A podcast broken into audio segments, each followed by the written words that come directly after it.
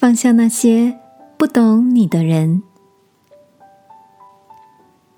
晚安，好好睡，让天父的爱与祝福陪你入睡。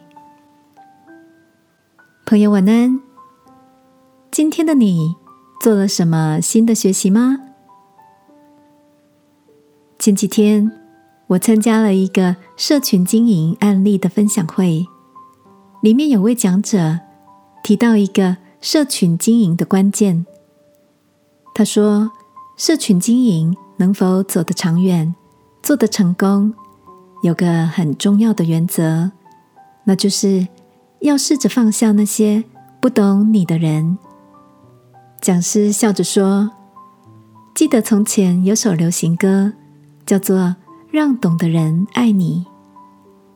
从网络行销来讲，这就叫做事半功倍。”所以，记得在沟通的时候，抓紧自己认同的风格理念，不要奢求获得所有人的喜欢或认同。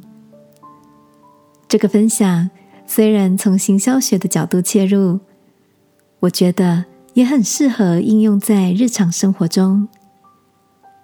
亲爱的，你是不是也曾经很在意别人的看法？试着退一步。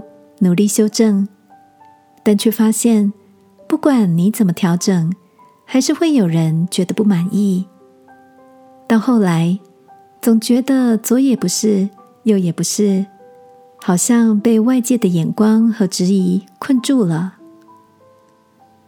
记得耶稣曾经说过，他来到世上是要叫那受压制的得自由。耶稣在地上传福音的时候。是个很懂得用真理划界限的人。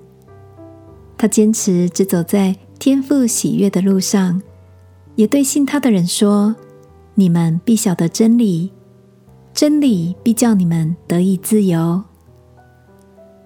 今晚，让我陪你一起来到天父面前，求他释放那些压制你内心的人事物，使我们在完全的爱与接纳中。的自由，好吗？亲爱的天父，我愿意笑着放下那些不懂我的人，享受在你爱的自由里，扩大自由半径的跳跃着。祷告，奉耶稣基督的名，阿门。晚安，好好睡。